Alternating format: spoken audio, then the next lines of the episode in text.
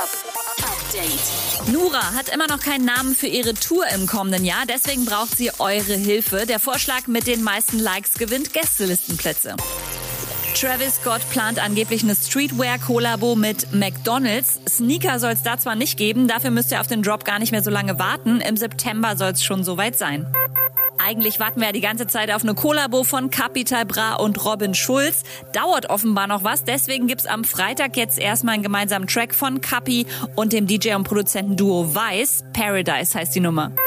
Und die vermutlich dämlichsten Brillen der Welt könnt ihr gerade auf Kanye Wests Twitter-Account bestaunen. Schiebt euch doch einfach mal so einen Holzhaarreifen vor die Augen, dann kommt ihr stylmäßig schon so ungefähr ran. Update mit Claudi on Air. Jetzt auch als Podcast. Für tägliche News in deinem Podcast-Player. Abonniere I Love Music Update.